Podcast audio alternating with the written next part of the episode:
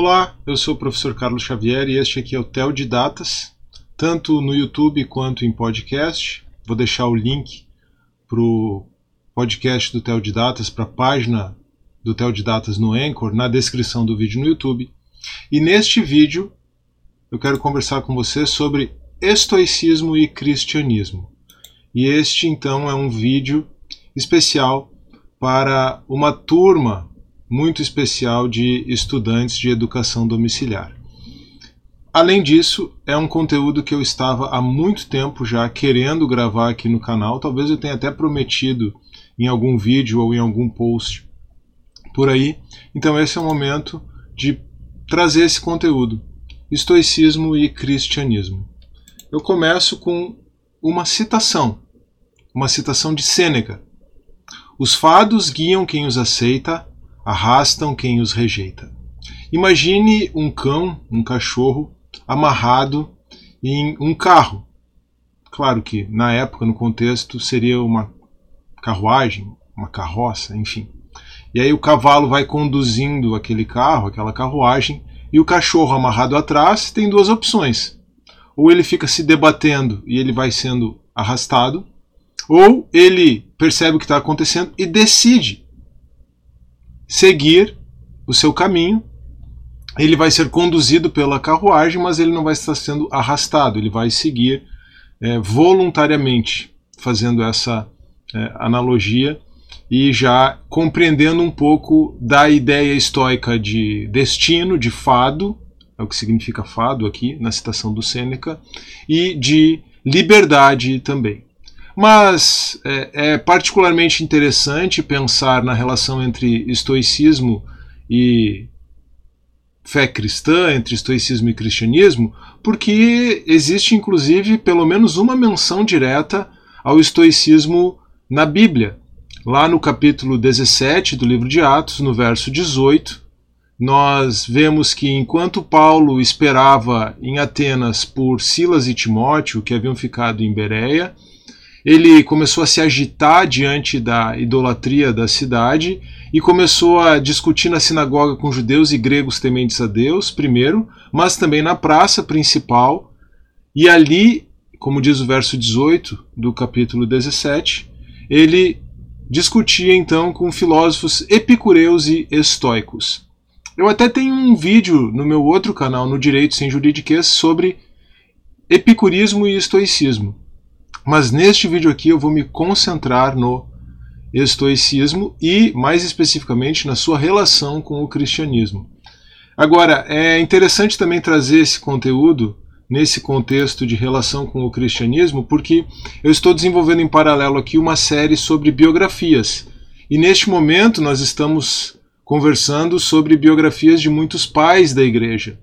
E a todo momento ao falar sobre esses pais da igreja, o estoicismo acaba aparecendo de uma forma ou de outra. Por exemplo, é, começando com o Justino Mártir, né, o Justino dirige a sua defesa ao imperador Marco Aurélio, é, outros fazem isso também, é, Atenágoras, enfim, e Marco Aurélio é um estoico. E nós também temos elementos do estoicismo apropriados e utilizados pelos apologetas cristãos da patrística. Então é muito interessante mesmo, inclusive neste momento aqui no canal, nós pensarmos um pouquinho sobre o estoicismo e sobre a sua relação com o cristianismo. E estudando um pouco, me aprofundando um pouco para produzir esse conteúdo, eu notei, relembrei e percebi algumas coisas bem importantes em termos de teoria e história do direito até, e se fosse no meu outro canal, no Direito Sem Juridiquês, eu enfatizaria isso um pouco mais. Aqui eu não tive como é, não fazer menção a isso, mas uma menção bem de passagem na sequência. Tá bom? Vamos avançar então. O roteiro proposto para esse nosso estudo é o seguinte. Primeiro, vou fazer uma introdução histórica, e nessa introdução vou falar do contexto histórico do surgimento do estoicismo, vou apresentar uma distinção importante e vou tratar dos períodos históricos do estoicismo. Depois, o segundo ponto, que é o centro mesmo desse conteúdo, é a apresentação do pensamento estoico, diz respeito à apresentação do pensamento estoico. Vamos trabalhar premissas básicas, vamos trabalhar a filosofia estoica e, por fim, aquilo que é ainda mais importante dentro do estoicismo, vamos trabalhar a ética estoica. E aqui eu vou fazer alguns apontamentos sobre estoicismo e história do direito. Por fim, na conclusão, vamos comparar estoicismo com cristianismo, apontando semelhanças e depois diferenças. O contexto histórico do estoicismo é o seguinte: ele surgiu no final do século IV a.C. e o seu fundador foi Zenão de Sítio, um homem que era cipriota. Ele era natural de Chipre, assim como Barnabé, cerca de 300 anos depois. E por ser natural do Chipre, por não ser um cidadão ateniense, ele não podia adquirir um imóvel em Atenas. Então o que ele fazia? Ele ministrava as suas aulas num pórtico. Aqui tem até a imagem de um pórtico na, no fundo aqui do slide para quem está acompanhando no YouTube. Ele ministrava suas aulas num pórtico que em grego é estoá. Então ele e os seus seguidores foram chamados aqueles da estoá ou aqueles do pórtico, os estoicos. Né? Aqueles do pórtico em grego seria estoicos. Bom, em que momento surge o estoicismo? Em que momento Zenão começa a ensinar? Ele começa a ensinar logo após a conquista da Grécia pela Macedônia.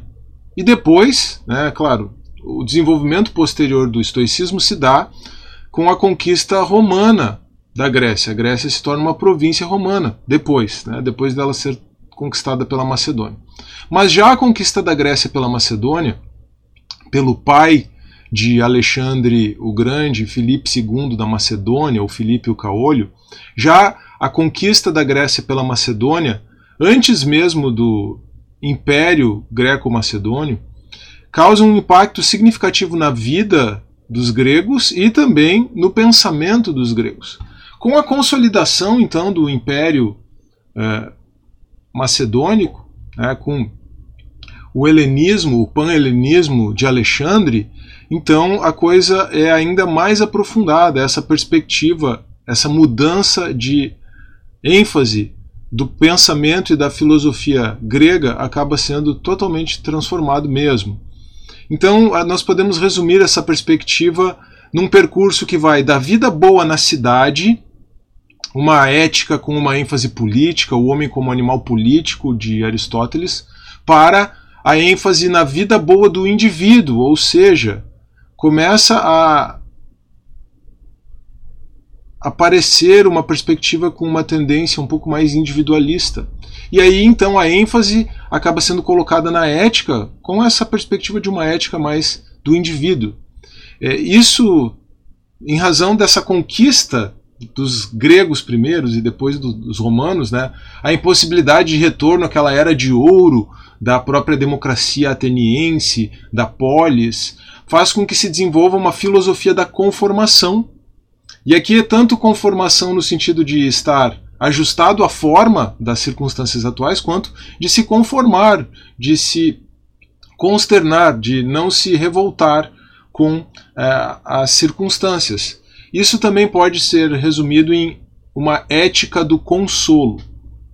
Duas palavras gregas importantes aqui são ataraxia e apatia. Ataraxia significa paz de espírito e apatia significa ausência de sofrimento. Patel é um verbo grego que significa sofrer, né? A apatia é ausência de sofrimento. Então, algumas escolas filosóficas surgem na mesma época do estoicismo, embora com ênfases um tanto diferentes, mas todas permeadas por essas mesmas preocupações, todas dentro desse mesmo ambiente cultural. Essas escolas são o epicurismo, que surge até um pouquinho antes, o cinismo e o ceticismo. E o motivo pelo qual o próprio Zenão fundou o estoicismo foi uma certa frustração com o epicurismo. Então, eu não vou trabalhar aqui as diferenças entre o epicurismo e o estoicismo, mas a abordagem do epicurismo para alcançar a ataraxia, a paz de espírito, é um tanto diferente. Né? De forma bem resumida, o epicurismo foca na experiência dos prazeres, ao passo que o estoicismo leva a uma rejeição aos prazeres. Uma distinção importante aqui, ainda pensando em termos históricos. Uma coisa é o estoicismo como escola filosófica. Como escola filosófica, o estoicismo durou até o século III ou terceiro depois de Cristo. E nós já vamos ver três, os três estágios históricos do estoicismo. Agora, o estoicismo como um sistema de pensamento, com, com essa ênfase na ética e aí com tendências é, materialistas e panteístas, como nós vamos ver na sequência também, ele influenciou pensadores cristãos, especialmente no aspecto ético, durante a patrística e a Idade Média, e foi retomado na Renascença, no neo-estoicismo. Tá? É, não só a questão ética e o aspecto da metafísica ou da antimetafísica é, estoicista é importante, mas especialmente a ideia de logos reafirmada, trazida de volta pelos estoicos, originalmente ela é de Heráclito e ela passa pelo pensamento de Platão e Aristóteles também, é claro. É, a ideia de logos é muito importante nesse diálogo com a fé cristã. Tá? Então, existe realmente um diálogo constante entre estoicismo e cristianismo, e na patrística isso é bastante acentuado. Períodos históricos, então, importantes do estoicismo. O período inicial, ou a primeira estoa, veja que já há uma incorporação aqui, uma transliteração da palavra grega para pórtico, é, vai do, do século IV ao século III a.C. Os principais nomes são Zenão e Crisipo, e, e Crisipo, Crisipo né, não tem um acento ali. Uh, e Crisipo é o responsável pela produção é, que chegou a nós aí deste período. Tá? O período intermediário, ou da média estoa, é, diz respeito aos séculos II e I a.C. E os principais nomes são Panécio e Posidônio. E Posidônio é considerado a mente grega mais universal depois de Aristóteles. Ele era realmente um grande gênio intelectual. É, Registra-se que, inclusive, nomes muito importantes do Império Romano da época, dentre eles Pompeu e Cícero, frequentemente visitavam Posidônio para ouvi-lo. E aí você percebe a influência estoica sobre o pensamento romano. E aí o período final, então, é a Estoa Romana ou a Nova Estoa. Entre os séculos I a III depois de Cristo, e os principais nomes são Sêneca, Epíteto e Marco Aurélio. Sêneca, um político, e aí entre Epíteto e Marco Aurélio é que tem a, a distinção interessante, o contraste interessante. O primeiro, um escravo, um segundo, um imperador. Agora passamos às premissas básicas do estoicismo para compreendermos essa escola filosófica primeiro, mas também, num segundo momento, numa segunda perspectiva, esse sistema de pensamento. Junto com Epicuro, Zenão rejeitou a metafísica e a transcendência. Como resultado, ele acabou desenvolvendo uma visão de mundo, uma cosmovisão materialista, monista e panteísta. Materialismo porque acredita que nada existe além da matéria. Monismo porque acredita que tudo é um. Tudo é uma coisa só. Isso leva a um panteísmo, né? É, todas as coisas são Deus, Deus é todas as coisas e não apenas Deus está em todos os lugares, como seria uma noção mais tradicional ou cristã de onipresença divina. Mas esse materialismo do Zenão e dos estoicos em geral, ele é não atomista, é um materialismo diferente do materialismo epicurista, que é atomista, que imagina que a matéria pode ser dividida até uma menor unidade, que seria o átomo. É, o estoicismo, então, sendo materialista, ele postula uma divisibilidade dos corpos ao infinito. Então seria possível dividir os corpos infinitamente. Tá? E além de não ser atomista, né, ou seja, contrário a essa premissa do de Epicuro, o atomismo, o estoicismo também não é ateísta, embora ele tenha uma perspectiva muito própria, nós nem mesmo poderíamos chamá-lo de teísta, ele é panteísta mesmo. Tá? É, em razão de ser materialista, até mesmo as entidades invisíveis aquelas entidades que de forma mais tradicional nós pensamos como imateriais, o estoicismo pensa em termos materiais, então ele afirma a materialidade de entidades invisíveis, como a alma humana e o próprio logos divino. Tá? Até mesmo o logos, até mesmo Deus, vamos colocar assim, é material. E isso, associado à ideia de divisibilidade de corpos ao infinito, faz com que os estoicos também postulem uma ideia de penetrabilidade dos corpos, quer dizer, um corpo, um corpo poderia se interpenetrar ao outro, né? dois corpos poderiam ocupar o mesmo lugar no espaço, no, pensamento estoico. Isso explica por que, que uh, pode haver essa interdependência, essa simultaneidade entre o corpo físico e a alma no ser humano. Tá? A perspectiva de Deus para o estoicismo é que Deus é o Logos, e o Logos é o destino, o fado, e o Logos é a natureza. Isso faz com que o estoicismo pense, e ele enfatiza muito a providência, uma providência imanente, uma providência que está dentro das coisas e por todas as coisas. Deus, o Logos, é pensado pelos estoicos como a alma do mundo. E aí você percebe nessa analogia uma espécie de panteísmo, né? O corpo é o mundo e a alma é Deus, tá? Bom, essa providência imanente, essa forma peculiar de compreender Deus e o Logos divino, faz com que o estoicismo seja determinista, seja fatalista até, ele tem um determinismo e um fatalismo rígido, contra o mecanicismo mecanicismo epicurista aqui, né? não epicurismo, para quem está acompanhando é, o slide no vídeo, contra o mecanicismo epicurista. E aí existe uma questão metafísica aqui, mas como o, os estoicos negavam a metafísica, isso não, essa contradição lógica não se torna um problema para eles tudo que é contingente se torna necessário. Não tem como ser de outro modo na perspectiva estoica. Outra coisa, então, né, associada a essa teologia dos estoicos é que eles assumem a doutrina do Logos de Heráclito. O Logos, desde Heráclito, é o princípio ativo que dá unidade a todas as coisas e dirige o universo. O Logos é identificado com Deus, esse deus é um demiurgo, e demiurgo em grego significa artífice. No vídeo recente sobre Irineu eu trabalhei, eu mencionei a forma como os gnósticos pensavam no demiurgo. Um pouquinho diferente, né? tem um dualismo ali. E aqui é, não existe um dualismo, é um monismo, mas o próprio Deus, o próprio Deus Logos é esse demiurgo, esse artífice. E o Logos também é identificado com o fogo.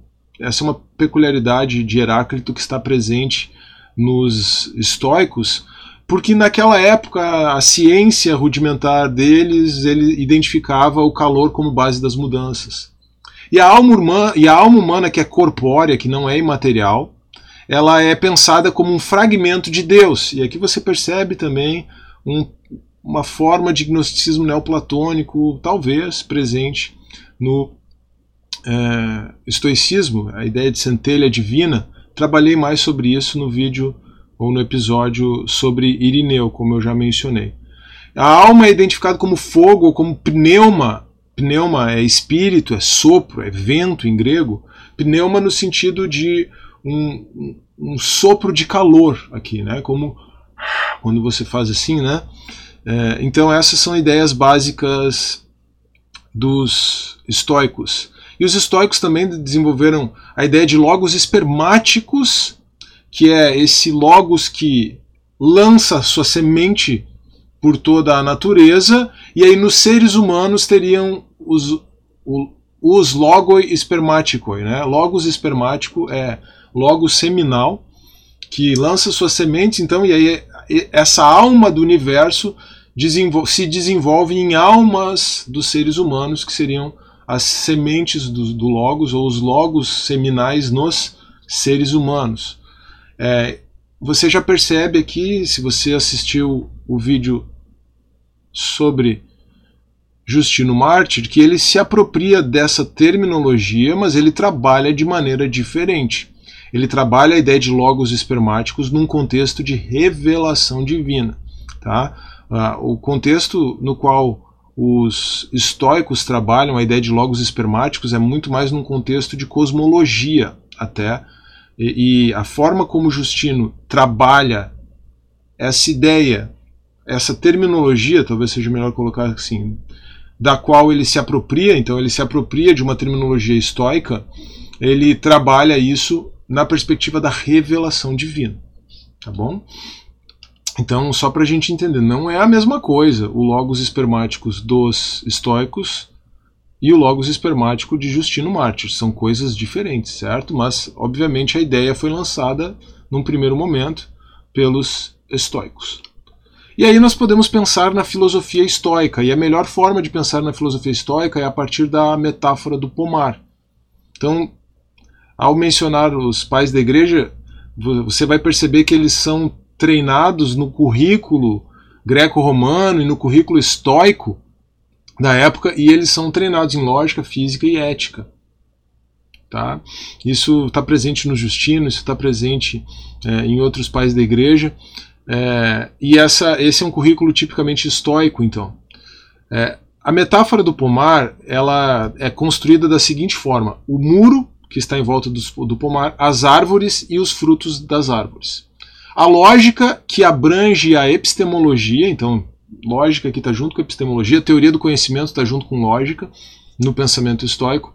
A lógica seria o muro.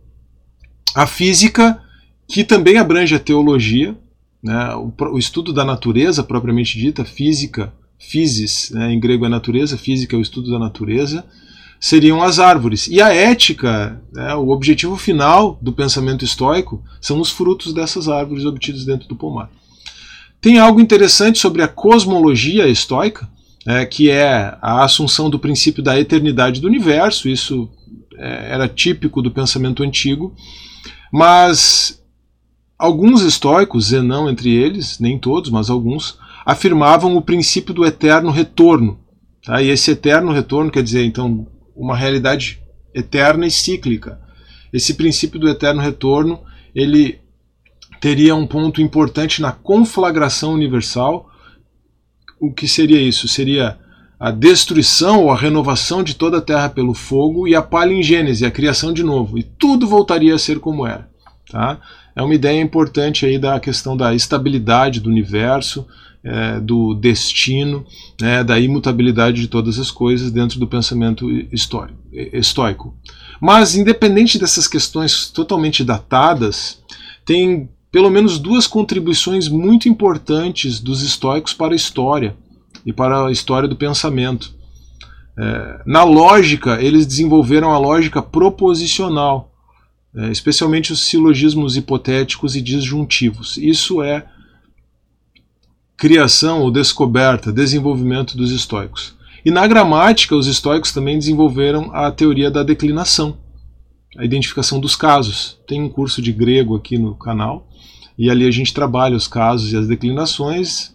Quem sistematizou isso pela primeira vez foram os estoicos, com a preocupação que eles tinham com a pre com a precisão conceitual decorrente da ênfase da lógica, né, da ênfase sobre a lógica, o muro que vai delimitar o desenvolvimento da filosofia. Então é, é necessário uma precisão conceitual muito grande, isso dentro do estudo da própria lógica, com implicações sobre a gramática. Agora sim, a ética estoica, que é o ponto culminante do sistema estoico, que é a, grande relevância do sistema estoico né, não só da escola de pensamento, mas do sistema estoico, enquanto um sistema de pensamento, uma forma de pensar que influencia a história da humanidade, inclusive impacta e dialoga com a fé cristã. É, a perspectiva da ética estoica é que se alcança a felicidade, o sentido da vida, vivendo segundo a natureza, segundo o Logos. Tá? E liberdade, então, é conformar-se à natureza, ao destino, a metáfora do cão amarrado a um carro é muito significativa aqui para entender esse pensamento. É, liberdade, então, é compreender como as coisas funcionam, aceitá-las e, e voluntariamente se entregar ao destino, porque de uma, de uma forma ou de outra você vai estar sujeito ao destino, certo?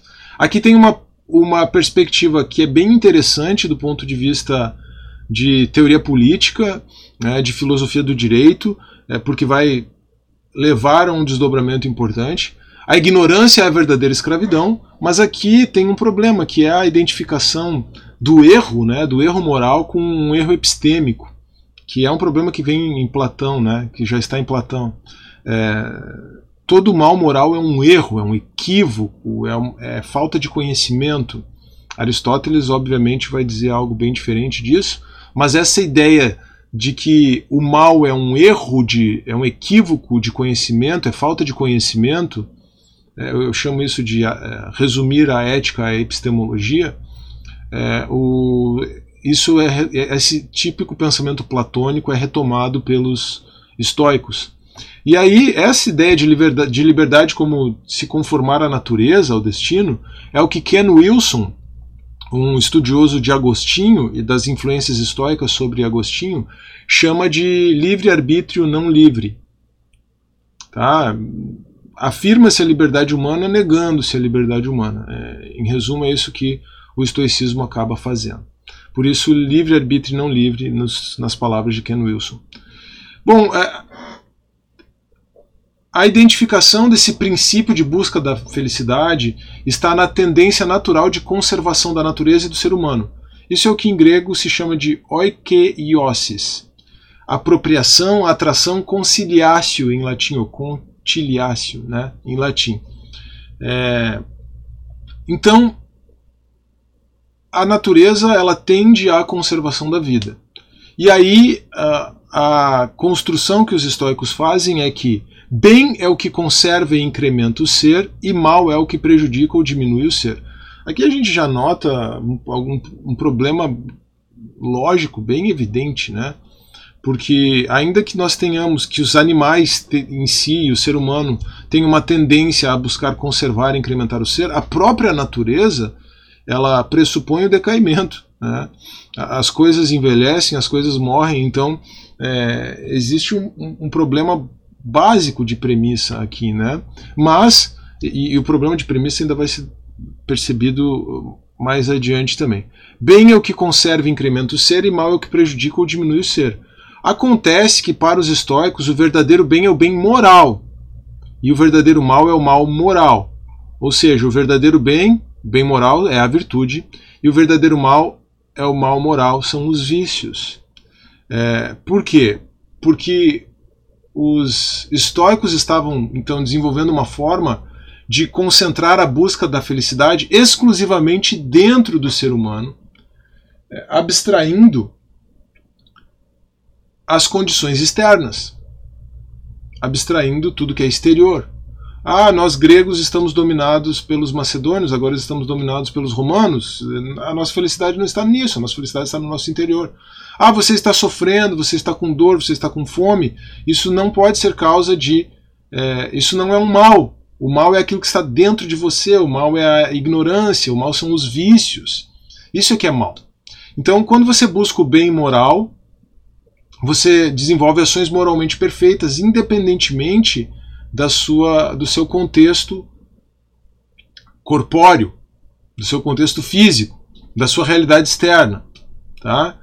É, assim, então, os estoicos afirmam que o que diz respeito ao corpo e à vida biológica seriam indiferentes, questões indiferentes, questões moralmente indiferentes. Isso leva, então, né, esse sistema, essa forma de pensar, a propor a busca da felicidade dentro e não fora do ser humano, a busca da felicidade mesmo em meio a tormentos físicos. Agora, para contornar essa clara contradição lógica, onde que está a principal contradição lógica aqui? Ora, se você passa fome, e fome é física, é corpórea, é no seu corpo, você pode morrer de fome. Então isso não conserva a vida, né? obviamente. Então é, aí os estoicos precisam contornar isso, eles precisam de um subterfúgio, e eles passam a falar em valores e desvalores em relação a aspectos não morais. Fome não é moral, né? Passar fome é uma questão do seu corpo, mas você vai morrer. Se você, a fome não conserva a vida. Você precisa se alimentar. E aí eles falam em valores e desvalores em relação, em relação a aspectos não morais. Isso leva a, o desenvolvimento, ao desenvolvimento da ideia de ações convenientes em contraste à ideia de ações moralmente perfeitas, tá? E é a partir dessa ideia de ações convenientes que surge o conceito ocidental de dever, tá? ofício. Aí o que, que acontece? Somente os sábios são capazes de ações moralmente perfeitas, com plena justificação racional. Os demais seres humanos devem agir conforme ao dever. Então, é, para os demais seres humanos, eles vão buscar apenas a satisfação das suas necessidades não morais, né? É, e, e, mesmo os sábios, quando buscam matar a fome, eles agem conscientemente, eles sabem o que estão fazendo, eles entendem qual é o aspecto moral, a estrutura moral do ser humano. Essa ação é a ação realmente virtuosa dos sábios. Mas os homens, os demais homens, bom, eles vão, vão agindo conforme o dever, os demais seres humanos. Né? Eles agem sem justificação racional. E aí, então, esse é um aspecto importante da teoria do direito estoica, a sujeição da lei humana à natureza. Então, a natureza indica quais são as ações moralmente boas e a natureza indica quais são as ações moralmente indiferentes, mas que, por outro lado, são é, convenientes.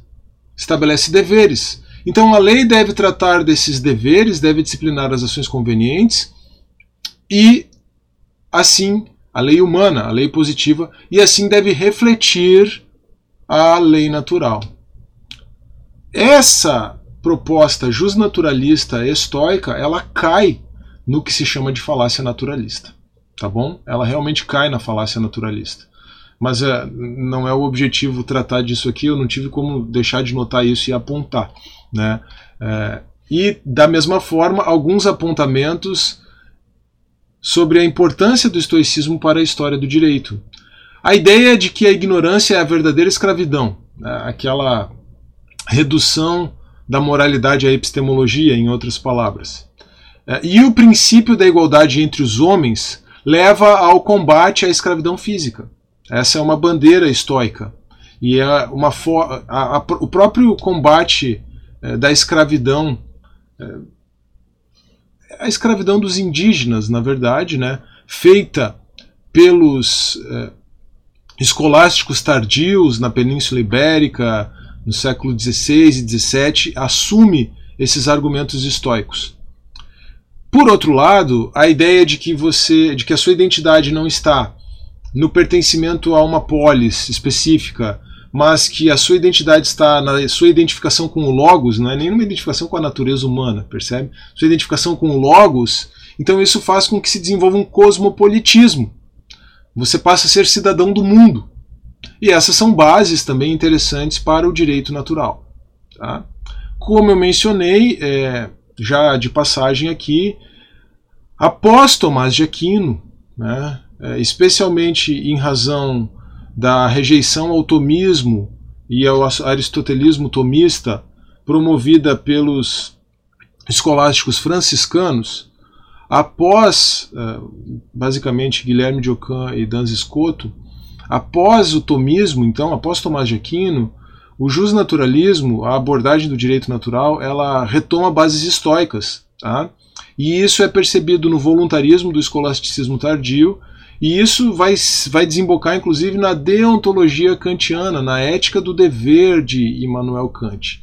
É uma pena que eu não tenho tempo nem propósito, né? não é nenhum objetivo tratar disso aqui. Mas essas são relações muito interessantes no que diz respeito à história do direito. Mas o foco deste vídeo é a relação entre estoicismo e cristianismo. Então agora eu encerro nessa última sessão, primeiro apontando semelhanças Bom, não tem como deixar de notar essa grande semelhança entre estoicismo e cristianismo com a, a ideia central de logos.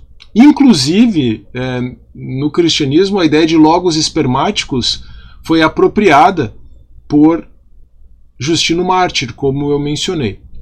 Por enquanto eu vou apontar só as semelhanças, tá? Depois eu aponto as diferenças, e elas são muito significativas. Tanto o cristianismo quanto o estoicismo têm uma ênfase ética muito forte. Então, É, é por isso que o estoicismo se torna, durante a história, muito atrativo mesmo para cristãos. E talvez ele possa estar se apresentando de forma atrativa para cristãos hoje em dia, quem sabe. E uma, um terceiro ponto de contato, ponto de semelhança entre estoicismo e cristianismo, está na proposta de superação das adversidades, buscando alcançar paz interior, que os estoicos definiam naquela palavra grega a ataraxia, a ausência de perturbação do espírito. Então, três semelhanças. Uma ênfase sobre o Logos, a importância do Logos, do princípio ativo, unificador de todas as coisas, a ênfase ética, tanto, em, tanto de estoicos quanto de cristãos, e a superação, a, a ênfase na superação das atividades, das adversidades, na busca da paz interior, são pontos de semelhança. Agora, a forma como essas questões são trabalhadas dentro do, estoicismo e do cristianismo é muito diferente. Então eu uso essa mesma estrutura de comparação para demonstrar as diferenças. O estoicismo eh, talvez tenha ficado já muito claro ao longo da exposição, mas eu fiz questão de propósito de não enfatizar isso, né? Eh, especialmente o contraste com a fé cristã. O estoicismo parte da ideia de um Deus pessoal imanente, ou seja, que se identifica com a própria criação ou com a própria natureza. Ao passo que a fé cristã afirma a existência de um Deus transcendente e pessoal, relacional. O logos estoico é impessoal. Você não tem como se relacionar com o logos estoico.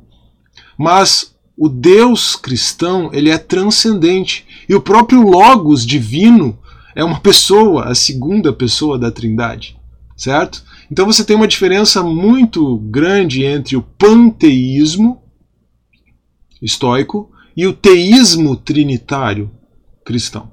E eu acho que os estoicos, o seu determinismo e o seu fatalismo promoveram um erro filosófico bastante sério, e esse erro filosófico ele reco, ele ressoa, ele ecoa, desculpa, ou ressoa na, no cristianismo ao longo da história, certo? A confusão ou a ausência de percepção da distinção entre necessidade e contingência. Necessário é aquilo que não pode ser de outro modo, ou Em outras palavras, aquilo que existe em todos os mundos possíveis e contingência é aquilo que pode ser de outro modo. Essa ausência de distinção, em razão do determinismo, acaba sendo notada em pensadores cristãos ao longo da história, inclusive em Lutero, inclusive em João Calvino e nos calvinistas. Tá bom? Mas o objetivo aqui não é fazer uma análise de teologia histórica, é só demonstrar que existem pontos de diferença, mas de, de ponto de contato aqui. Talvez eu pudesse colocar essa necessidade. Não, não é, não é algo que está presente em todo, todo pensamento cristão, mas é algo que acaba refletindo na teologia histórica. Tá? Agora, por outro lado, se ambos os ambas as escolas, né, se ambos os, as filosofias, se a filosofia do estoicismo e a fé cristã, talvez seja melhor colocar assim, ambas têm ênfase na ética, existe uma diferença muito grande entre a ética ascética fria do estoicismo, e aqui é interessante o jogo de palavras, né? Uma ética fria baseada no logos que é fogo. é muito interessante isso. Claro que é um jogo de palavras aqui, aqui a ênfase é retórica. Uma ética ascética fria do lado dos estoicos, em comparação, né, em contraposição à ética do amor e à ética das virtudes. Então, o fundamento da ética cristã é a ética do amor. Não é uma simples mecânica é, conformação ao logos, é um relacionamento com esse logos. É a ética do amor, e aí é uma ênfase sobre as virtudes, a vivência e a prática das virtudes cristãs, e não exatamente uma ênfase sobre o dever, é, como é a ênfase dos é, estoicos. É, existe uma diferença muito grande aqui, essa diferença é fundamental. Para os estoicos, a compaixão por ser considerada uma paixão da alma, ela é considerada um vício. Ao passo que para os cristãos a compaixão é uma virtude. É, existe uma diferença entre a apatia e a simpatia. Aqui é um jogo de palavras também. Os estoicos, eles, é, eles defendem, eles buscam a apatia, a ausência de sofrimento, né, não ser afetado pelas coisas externas, ausência de sofrimento, apatia, ao passo que o cristianismo ele está baseado na simpatia divina e ele então é, ensina a simpatia humana, né, uma simpatia recíproca entre homens, entre os seres humanos. O que é simpatia aqui? A palavra, como você entende hoje, ela não ajuda você a compreender, é claro. Talvez a melhor forma de entender o que se quer dizer por simpatia aqui originalmente seja pensar no que as pessoas falam hoje como, como empatia. Simpatia no grego é sofrer junto, certo? E a base da, do, da fé cristã é que Deus sofreu conosco, sofreu por nós em Cristo. E nós devemos nos identificar com Cristo na sua cruz e sofrer uns pelos outros. Tá? Então é, é, é um ponto de de diferença muito gritante entre fé cristã e estoicismo aqui. Da mesma forma, o ascetismo, como a negação dos, dos prazeres, é muito diferente da temperança cristã. Domínio próprio é uma virtude cristã. E embora por muito tempo eh, e em muitos períodos da história o cristianismo tenha desenvolvido uma, uma perspectiva ascética, né? o ascetismo ele é próprio do de uma vertente do gnosticismo, o ascetismo é próprio do estoicismo, mas o ascetismo não é uma doutrina tipicamente cristã. O cristão ele defende o uso moderado dos prazeres. Tá? E aqui essa distinção entre ética e epistemologia, né, bem importante. É isso que eu quis dizer antes com o, a o reducionismo estoico, que é um reducionismo platônico, né? reduzir o vício moral a um equívoco, a um desconhecimento. Né? O fulano só, é, só, faz, só pratica maldade porque desconhece. É, o resumo da história. Né? E não é assim. Tá? É, você pode errar por falta de informação, mas o erro está ligado, o erro moral está ligado a hábitos e a vícios. Né? Aqui me parece que Aristóteles está mais afinado com a perspectiva cristã. Tá?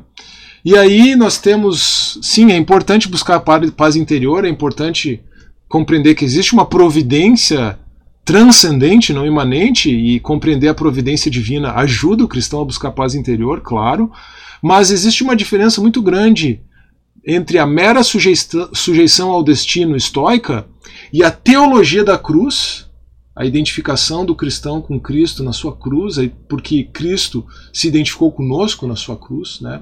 a ressignificação existencial de todas as coisas a partir da, cruz de Cristo.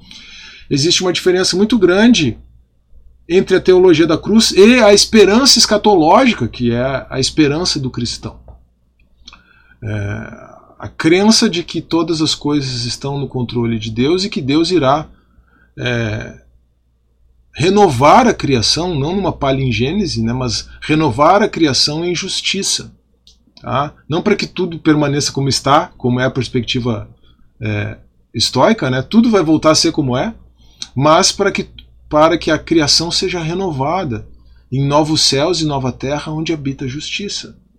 Podemos dizer que a paz interior, então, né, ela não é resultado de uma reflexão filosófica, de uma sujeição ao logos impessoal, mas a paz interior ela é um fruto do espírito. A paz interior ela é o resultado de um relacionamento pessoal com Deus na perspectiva cristã. Espero que você tenha gostado desse conteúdo. Eu espero que ele tenha sido intelectualmente instrutivo, mas também espiritualmente edificante. E se foi esse o caso, eu gostaria de pedir para você não se esquecer de deixar o seu like no vídeo, de se inscrever no canal ou de seguir o Teodidatas no formato de podcast, caso você ainda não faça isso. Deixar o seu comentário também, isso é sempre muito importante, e compartilhar o vídeo ou o episódio de podcast. Um grande abraço, que Deus abençoe você e até a próxima.